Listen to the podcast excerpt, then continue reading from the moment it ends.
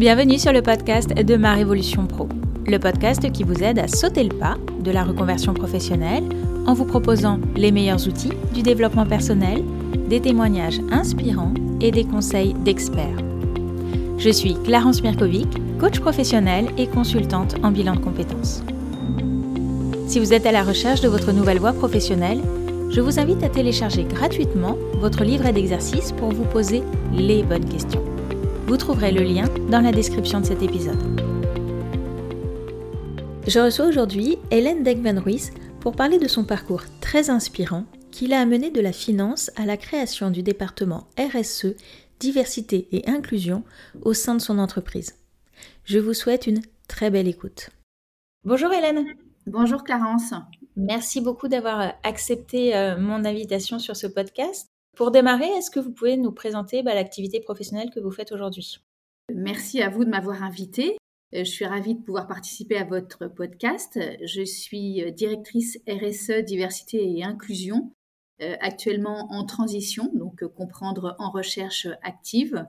J'ai travaillé pour une grande société d'assurance que j'ai quittée il y a quelques mois pour pouvoir en fait aller voir ailleurs ce qui se passait et surtout pour pouvoir continuer à travailler euh, sur la diversité, l'inclusion et la RSE dans d'autres entreprises, que ce soit du CAC 40, SBF 120 ou euh, des plus petites entreprises, des grosses ETI, ETI pardon, ou PME qui ont envie de s'investir dans la RSE et qui ne savent pas comment s'y prendre. Qu'est-ce que vous faisiez avant? Parce que je crois que vous n'avez pas toujours travaillé dans ce domaine-là de la RSE et de l'inclusion. Alors en fait, moi j'ai un parcours un peu atypique, mais que je ne changerai pour rien au monde parce que c'est ce qui est, c'est ce qui fait ma marque de fabrique et puis ma, différenciation. Moi j'ai commencé, donc je suis issue de l'école de commerce, j'ai de l'INSEC, INSEC Paris, euh, promo 95, c'est un petit peu loin, mais bon voilà, euh, en majeur marketing. Donc très vite j'étais dans le marketing. Euh, je suis partie m'expatrier à Bruxelles. J'ai travaillé chez Volvo, le groupe Volvo au marketing. Puis je suis revenue en France quelques années après et euh, j'ai bifurqué, c'est-à-dire que euh, euh, je suis passée par le monde de la finance, notamment la Bourse de Paris, Euronext. Et en même temps, j'ai eu mes enfants, donc j'ai fait le choix délibéré de choisir ma tribu plutôt que ma carrière. Et donc, j'ai eu des postes un peu moins ambitieux pour pouvoir être au 4-5e, parce que ça, c'est aussi un sujet euh, dont on peut parler, c'est-à-dire que si les femmes choisissent leurs enfants, bah, elles vont être forcément freinées dans leur carrière. Et euh, j'ai continué dans la finance, donc j'ai rejoint mon, groupe d'assurance euh, très rapidement à la finance. Je suis restée dix ans dans mon groupe d'assurance et j'ai créé ma start-up qui s'appelait Chic qui s'appelle toujours Chic Je Bricole, la première boîte à outils pensée par les femmes pour les femmes. Et en parallèle, euh, j'ai euh, fait un master HEC sur le Digital Marketing et Business Development, dans lequel j'ai rencontré la RSE. Et j'avoue que je, suis tombée, euh, je suis tombée dans la RSE. Et après mon master, enfin pendant mon master, je suis allée voir ma DRH Group en disant c'est pas possible. La, RSE est un levier de performance économique et de rentabilité, et nous, grands groupes assurantiels, on n'a pas de, département, donc il faut faire quelque chose. Et en fait, euh, ma direction a accepté que je prenne le, pôle de la RSE et d'INI sous mon aile, entre guillemets. Donc, c'est comme ça que j'ai bifurqué. Donc, euh, je, dirais que je me suis réorientée. J'ai appris un nouveau métier, même si euh, je considère que euh, la RSE, moi, ce qui me caractérise, c'est que j'applique mes méthodes marketing à la RSE. Donc, vous allez me dire, c'est quoi? Bah, C'est vous identifier des acteurs, vous identifiez vos, objectifs, vos parties prenantes, vous établissez votre feuille de route et vous avancez. Vous déployez votre stratégie RSE et DNI, évidemment. Hmm. Ok, donc si on, reprend un petit peu, ce master digital que vous avez fait à HEC, vous l'avez fait est-ce que c'était dans le but déjà d'intégrer de la RSE ou pas du tout? Pas du tout. En fait, euh, quand j'ai créé ma start-up, euh, j'ai fait ma levée de fonds, donc euh, j'ai pu avoir ma première production de, de, lancer. Et en fait, je me suis rendu compte que euh, bah, je j'arrivais pas. Tout le monde me disait que c'était une idée géniale, euh, un truc très chouette. Sauf que j'en avais produit 50, j'en avais réussi à vendre que 20. Et je me suis dit, mais qu'est-ce qui se passe? Pourquoi j'arrive pas à en vendre plus? Donc probablement qu'il me manque des compétences académiques parce que mon diplôme de l'INSEC euh, bah, était un petit peu loin et j'avais certainement besoin de rafraîchir, de me rafraîchir et de rafraîchir mes compétences académiques. Donc j'ai postulé, j'ai candidaté pour ce master HEC qui a été euh, fantastique, même si euh, la, sélection a été vraiment très, très difficile. J'ai fait ce, master avec grand plaisir euh, et ce qui m'a permis de me nourrir intellectuellement, de, de retrouver d'autres chemins marketing et la RSE que j'avoue, voilà, très, très honnêtement, oui, tout le monde avait entendu parler de RSE, mais sans vraiment savoir les tenants et les aboutissants. Et en fait, c'est dans mon master à HEC que je me suis dit, mais il y a vraiment quelque chose à faire, c'est demain. Il faut vraiment faire, euh, bouger les lignes, faire avancer les choses euh, pour nous, pour notre planète, pour nos générations futures. Et c'est comme ça que je me suis dit, il faut faire quelque chose. Hmm. Si je comprends, en fait, vous aviez ce projet de développer votre start-up. Vous l'avez toujours aujourd'hui, cette, cette start-up? Alors, oui, je l'ai toujours. Elle est en veille. Je n'arrive pas à la fermer complètement. J'avoue que, bon, euh, comme le nom l'indique, en veille, il ne se passe plus grand-chose, mais j'ai toujours, euh, finalement, euh, dans mon sous-sol, j'ai toujours mes 30 boîtes non vendues. Donc, il faudra qu'à un moment, je, me penche sérieusement dessus. Mais en fait, j'ai bifurqué et, je, me suis dit, voilà, la RSE, c'est l'avenir c'est déjà demain. Et pour certaines sociétés, c'était déjà demain depuis bien longtemps.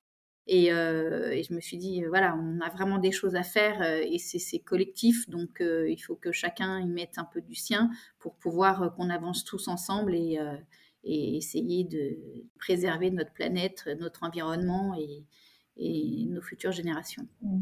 Donc c'était une matière parmi les autres matières? Oui, c'est ça Qu'est-ce qui vous a le plus euh, accroché, le plus plu, attiré dans cette matière?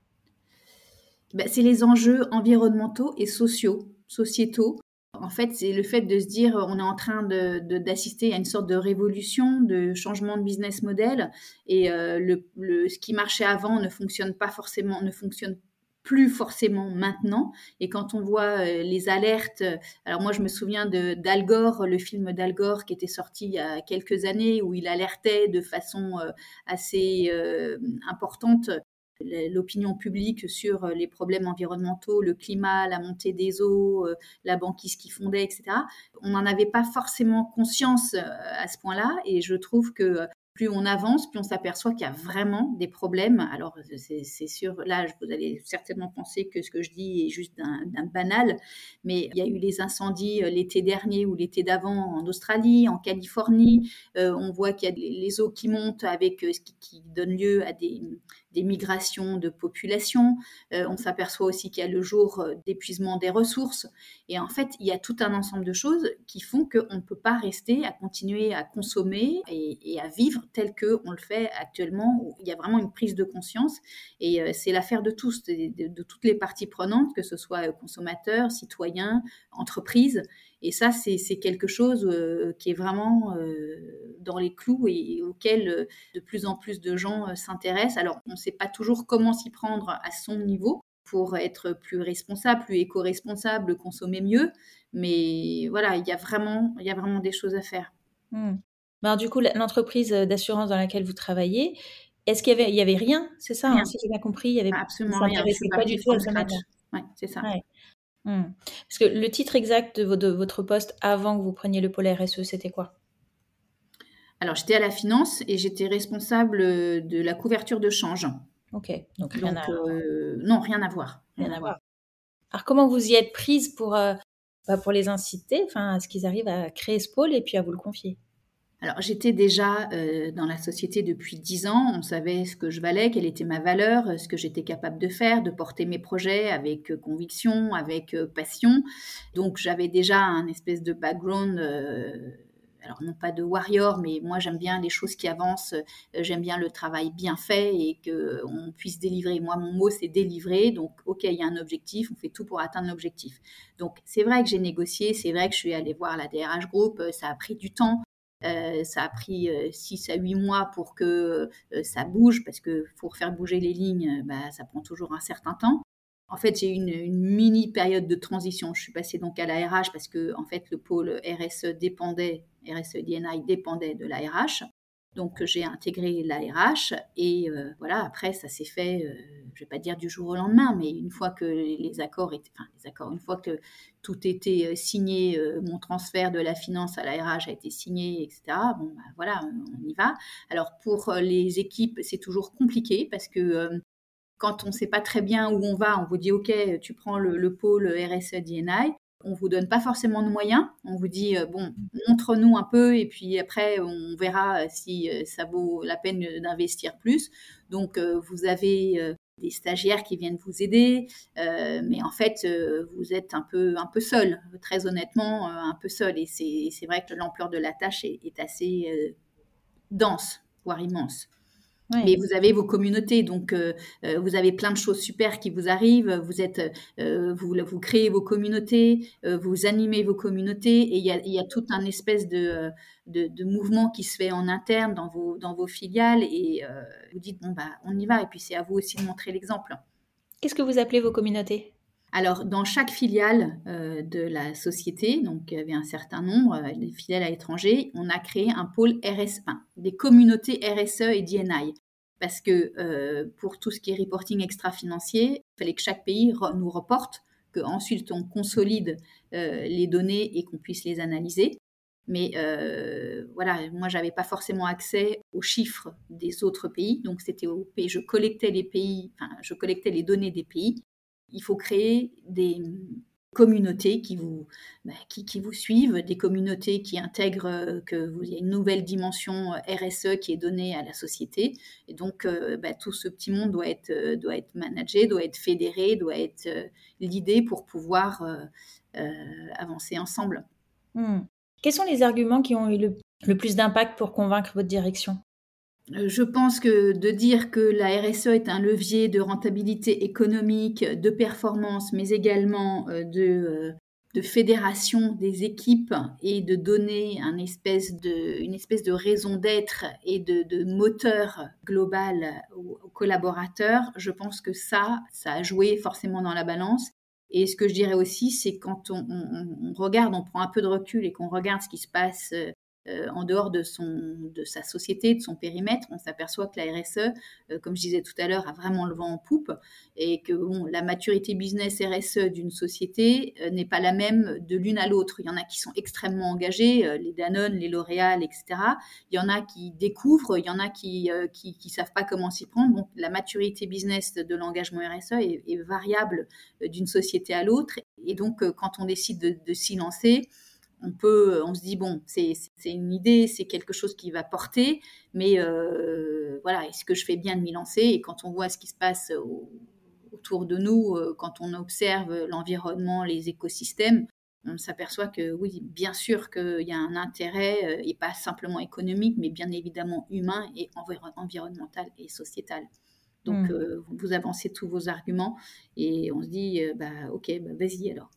Mmh. Oui, c'est ça, j'entends, c'est à la fois l'aspect économique qu'il ne faut pas négliger et mettre en avant pour que l'entreprise accepte d'investir dedans, mmh. et en même temps le sens et, euh, mmh. l'intérêt que ça peut avoir sur un plan plus, humain. Est-ce que vous avez dû vous reformer en plus du master que vous aviez fait à HEC Alors oui, oui, alors je dirais euh, oui tout le temps. Euh, se, nourrir intellectuellement, c'est une évidence, euh, surtout quand on a parfois tendance à rester un peu dans son poste, être là depuis longtemps, on a tendance un peu à ronronner. Et en fait, il faut remettre les gaz parce que on a toujours besoin d'être au courant de ce qui se passe. Alors encore plus, je trouve, dans tout ce qui est RSE, parce que ça bouge tellement il faut se tenir euh, au courant de tout ce qui est réglementaire, de tout ce qui est euh, donc les aspects réglementaires, les aspects du reporting extra-financier, et puis et puis tout le reste. Donc oui, il faut. Pour moi, c'était essentiel. Alors, je me suis formée moi-même. Alors comment? En écoutant des podcasts, en participant à des tables rondes, en, lisant très régulièrement des newsletters, euh, bien évidemment en allant à ProDurable, parce que ProDurable, c'est quand même la grand-messe de la RSE qui a lieu une fois par an euh, à la Porte Maillot à Paris au mois de septembre. Il y, a, toutes les innovations et puis il y a surtout le fait de, de s'associer avec des groupes de travail externes, pas forcément vous, vos groupes de travail internes et d'intelligence collective, mais tout ce qui se passe ailleurs. Je pense à la FMD, qui est l'Association française des managers de la diversité. Je pense au C3D, le Collège des euh, directeurs des développements durables de Fabrice Bonifay. Et puis toujours vous, nourrir, euh, vous, instruire de ce qui se passe dans la presse, de ce que vous entendez. C'est, et c'est ce qui vous permet d'avancer. Et c'est ce qui vous permet d'être force de proposition, euh, d'avoir peut-être un coup d'avance. Hmm. Est-ce que vous avez trouvé dans ce poste-là tout le plaisir que vous escomptiez? Ou est-ce que vous avez eu oui, une déception? Oui, oui, euh, clairement, euh, euh, c'est très excitant parce que vous avez devant vous un challenge, que c'est pas un challenge juste pour l'entreprise. Vous vous rendez compte que ça va bien au-delà. Il y a tout ce qui est environnement, tout ce qui est sociétal, et en fait, c'est une vraie révolution. La RSE, pour moi, c'est la révolution de, de, demain parce que euh, on est dans et dans l'environnement économique de l'entreprise, mais et dans l'environnement euh, humain, euh, l'environnement humain, pardon, par rapport aux collaborateurs, les attentes des collaborateurs, et par rapport, il y a une espèce de mélange avec la vie de l'entreprise et la vie citoyenne, et la, vie par rapport aux défis environnementaux et hmm. sociétaux. Ouais, donc pleinement satisfaite. Oui. Est-ce qu'il y a des choses qui ont été plus dures que d'autres, plus dures que ce que vous aviez imaginé? Oui, clairement, parce que euh, il faut euh, toujours euh, savoir être persuasive.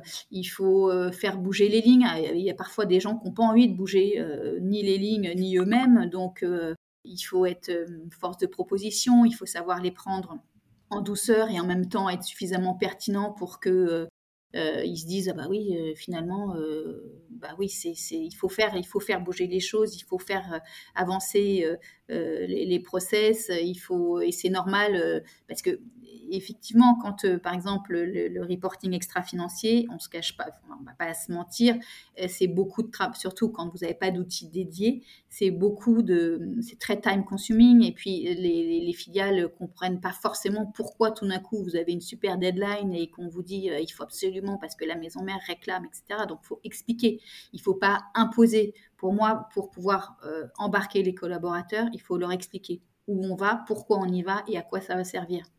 Et en fait, euh, j'ai commencé par faire mon audit des filiales, euh, récupérer tout ce qui était best practice parce qu'il y a vraiment des, chouettes choses qui ont été faites.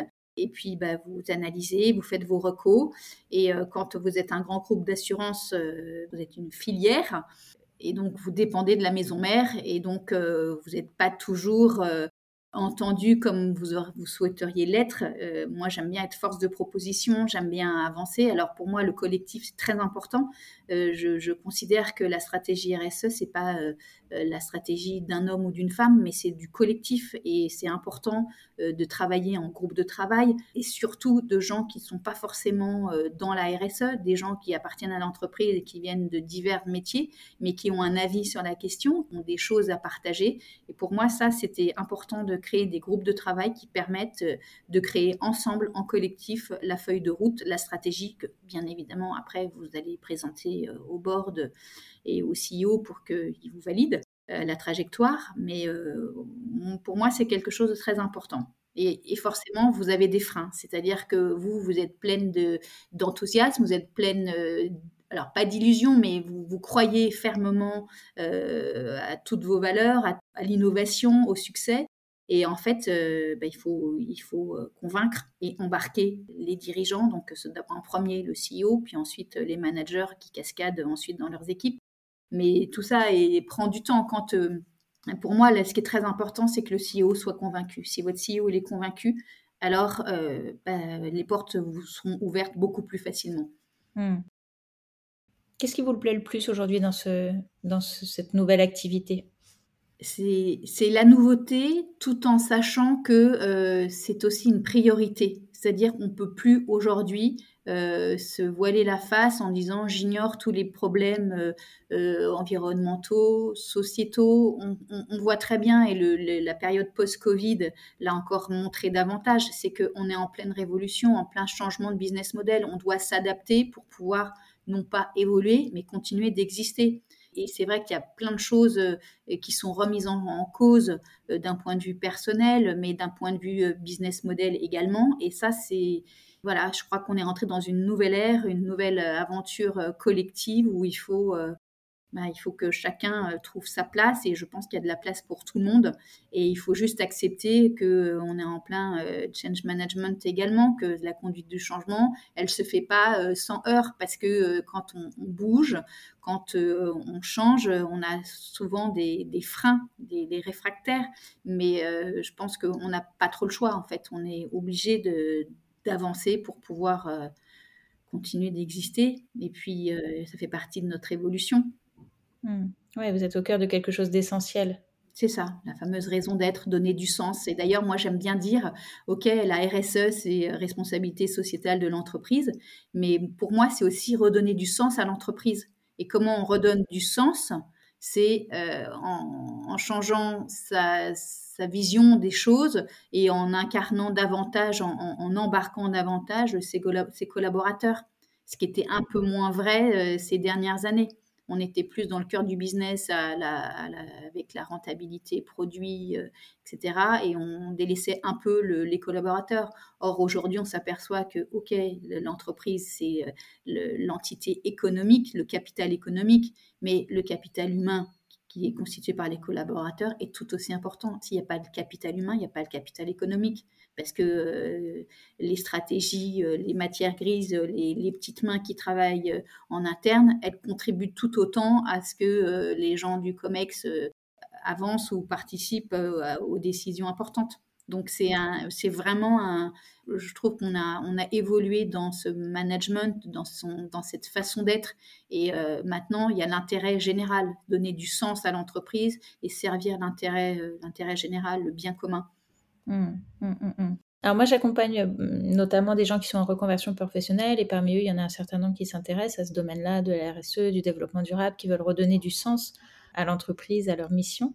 Quels conseils vous pourriez leur donner pour des gens qui ne sont pas du tout formés à ça, mais qui sont très euh, attirés par ces domaines-là? Alors, je dirais, euh, formez-vous. Et formez-vous, c'est pas forcément une formation à X 1000 euros, mais formez-vous, interrogez-vous, nourrissez-vous euh, de podcasts, de rencontrer des gens, échanger, rencontrer des pairs. C'est un échange. En fait, la RSE, c'est bien sûr, vous avez tout, ce qui est les bases, euh, tout ce qui est label, certification, tout ce qui est réglementation, tout ce qui est reporting extra-financier. Alors, vous avez des, très chouettes formules. Vous avez les MOOC. D'ailleurs, j'en ai fait un, moi, le MOOC de l'ESSEC. Euh, sur le reporting extra-financier et la stratégie RSE.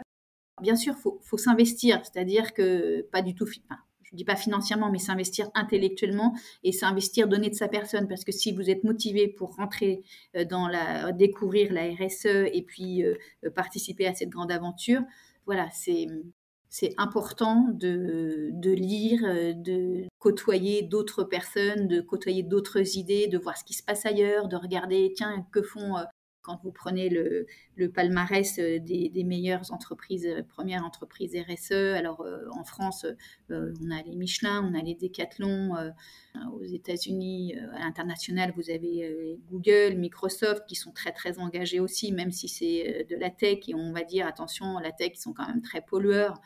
Il y, a, une, quantité d'ouverture, que ce soit sur les secteurs, que ce soit sur le métier lui-même, sur les tendances, sur les, défis à relever. Il y a vraiment, il y a beaucoup de choses. Et euh, plus vous allez lire, plus vous allez vous, euh, vous nourrir, plus vous allez avoir envie de le faire. Et après, vous pouvez tout autant euh, passer des MOOC ou passer des formations diplômantes avec votre CPF ou pas. Mais il y a vraiment plein de choses à faire. Hmm. Et vous diriez que le plus simple ou le plus facile, c'est de faire ce que vous avez fait, c'est-à-dire de créer quelque chose en interne, de bénéficier de votre expérience et de votre légitimité que vous aviez acquise au sein de l'entreprise pour créer ce pôle-là, ou alors d'aller dans une autre, enfin, postuler à des postes qui sont déjà fléchés RSE dans d'autres entreprises. Alors, moi, je suis contente d'avoir fait ce parcours-là. Euh, c'est vrai que c'était, euh, j'ai pris des risques parce que je connaissais pas vraiment. Enfin, on m'a donné ma chance. Bien sûr que je me suis euh, nourrie, mais ce qui a été compliqué, c'est de partir from scratch et c'est un super défi à relever. La marche est parfois haute. Euh, c'est sûr que c'est bien plus confortable de, rentrer dans une autre entreprise ou euh, dans un département où la RSE est déjà, déjà euh, pignon sur rue, entre guillemets, et est déjà très bien installée. Mais le fait de partir from scratch, vous, vous découvrez aussi et c'est tout aussi formateur. Donc oui, vous avez une prise de risque qui est plus importante, mais euh, après, vous êtes euh, fier de vous aussi. C'est quelque chose que bon, vous tâtonnez, hein, clairement. bon, vous, vous, essayez, vous faites de votre mieux avec les moyens qu'on vous donne, parce que ça, c'est pas non plus une évidence hein, par rapport au budget, par rapport aux ressources, les ressources humaines, hommes. Vous faites de votre mieux, et je trouve que c'est un, super challenge. Mmh mais après, il faut savoir où vous vous placez. Qu'est-ce que vous, dans votre personnalité, où est-ce que vous préférez être dans, la prise de risque totale et être un peu sans filet, même si euh, vous avez la maison mère qui vous rattrape pour les KPI extra-financiers ou, ce genre de choses. Mais voilà, après, c'est une question de, de personnalité, de, de comportement. Euh, bon, alors c'est vrai qu'on prend des risques de toute manière, dès l'instant où on change de job, où on change de département, bon, bah, il faut refaire, euh, refaire sa place. Donc, euh, après, c'est où, vous, vous mettez personnellement votre curseur. Hmm. Vous avez douté parfois? Vous regrettez Alors, oui, parce que vous vous dites, mais euh, à certains moments, vous dites, mais en plus, je suis toute seule, comment je vais faire Et puis, vous dites, allez, je reprends mon bâton de pèlerin, on y va. si on m'a donné ce poste, c'est qu'on a cru en moi et qu'on a cru en mes valeurs et qu'on a cru en mes capacités. Donc, et eh ben, on y va. Il y a, il y a forcément des des moments de découragement, mais je crois que c'est dans tous les jobs. Il n'y a pas de job idéal, il n'y a pas de job qui soit 100% super excitant. Il y a forcément une part d'ombre plus ou moins euh, visible, et je crois que ça fait partie, de, fait partie du, challenge. Quoi. Hmm. De quelle réalisation vous êtes la plus fière? Euh, alors je dirais le fait d'avoir mis en place euh, des interviews de rôle modèle au féminin pour incarner la marque employeur euh, côté euh, femme et de dire euh, on, est dans les sociétés d'assurance, vous avez des plateformes. Alors là, on vous dit ouais, c'est super, nous on est à 60% de, d'embauche de femmes, mais plus vous montez, et moins vous en avez. Par contre, vous en avez effectivement sur les plateformes. Et moi, je trouvais que c'était important de, mettre en valeur, de mettre en lumière les femmes à tous les niveaux, pas, pas simplement celles qui sont au COMEX ou qui sont senior manager, mais aussi euh, à la base, parce que celles qui sont à la base, elles participent tout autant que celles qui sont tout en haut, à leur manière, elles participent au succès et à la performance de l'entreprise. Donc euh, voilà, ça, je trouvais que c'était, c'était chouette de le faire. Et euh, mon sparkling moment, c'était d'avoir été chez l'actionnaire à l'étranger pour pouvoir présenter la feuille de route de ce qu'on avait mis en place pour la RSE et de voir que euh, bah, la petite filiale euh, qui n'était pas trop considérée, euh, bah, finalement, elle avait des super idées et puis bah, elle était assez étonnante et d'être considérée dans les hautes sphères que ça c'était voilà un petit moment plutôt sympathique même si c'était un peu stressant parce que de voilà mais c'était c'était un chouette moment que de pouvoir euh, partager euh, ses convictions son ambition auprès de l'actionnaire et c'était pas c'était pas rien. Donc euh, ça c'était c'était ça le, beau revers de la médaille c'est ok il y avait tout, tout le reporting extra financier et tout je sais pas trop comment m'y prendre mais ça va marcher les appels d'offres etc et, et, là là voilà c'est Hmm. Moi, c'est comme ça que je l'ai pris, en tout cas. Hmm. Oui, la reconnaissance de tout le travail fourni. Hmm. Vous, avez, vous avez occupé ce poste-là pendant combien de temps? Pendant trois ans. Et, et, vous avez vu, j'imagine, la croissance? Alors oui, mais les choses bougent euh, très, très lentement. Euh. donc, euh, ce n'est pas des croissances de start-up quand vous êtes dans des gros mastodontes assurantiels. ça prend du temps, il y a les process, il y a... Voilà. Donc, ça n'a pas bougé aussi rapidement que j'aurais souhaité que ça bouge. Mais euh, voilà, ça, a été lancé et euh, donc euh, voilà, c'est quand même rien que ça, le fait d'avoir participé à la création et puis d'avoir lancé. Alors bien sûr, moi quand je suis partie, il y avait encore plein de choses à faire, mais voilà, j'ai contribué, j'ai mis ma petite pierre au début de la stratégie RSE et d'INI. Hmm. On arrive bientôt à la, fin de l'enregistrement. Est-ce qu'il y a quelque chose qu'on n'aurait pas abordé que vous souhaiteriez aborder maintenant avant qu'on euh, alors moi j'ai envie de vous dire deux choses. Quand je vous ai dit euh, nourrissez-vous, euh, je, intellectuellement, j'ai envie de vous dire à ceux qui se disent mais où est-ce que je peux trouver de l'info? Alors moi j'aime beaucoup le Novetic, tout ce qui est la newsletter de Novetic. Euh, j'aime beaucoup aussi le Hub Institute avec tout ça, ce sont des podcasts qui sont, euh, enfin, podcasts, newsletters, mais le Hub Institute euh, sont des Zooms, des conférences qui sont gratuites et qui vous donnent un aperçu mensuel de ce qui se passe dans la RSE, la COP26, etc. et c'est vraiment très, ça vous permet d'avoir toujours un, d'être en veille sur, sur ces sujets. J'ai aussi Actu Environnement Qui est, euh, je trouve, très complet. Vous n'êtes pas obligé de tout lire. Vous avez des articles de fond, euh, des articles courts et ça, c'est important. Donc euh, voilà, ça, c'était la première chose. Et la deuxième chose que j'ai envie de vous dire, c'est si vous avez envie de foncer, allez-y allez-y parce que euh, la vie est faite de pleine de surprises. C'est pas toujours, euh, euh, on s'attend pas toujours à, rencontrer. Enfin, vous faites des belles rencontres. Il y a parfois des freins, mais si c'est ce qui vous fait vivre, si, qui vous anime, ce qui vous fait vous lever le matin, de changer de job et vous dire j'ai envie de me rendre utile, bah allez-y. Voilà ce que je dirais. Super conclusion.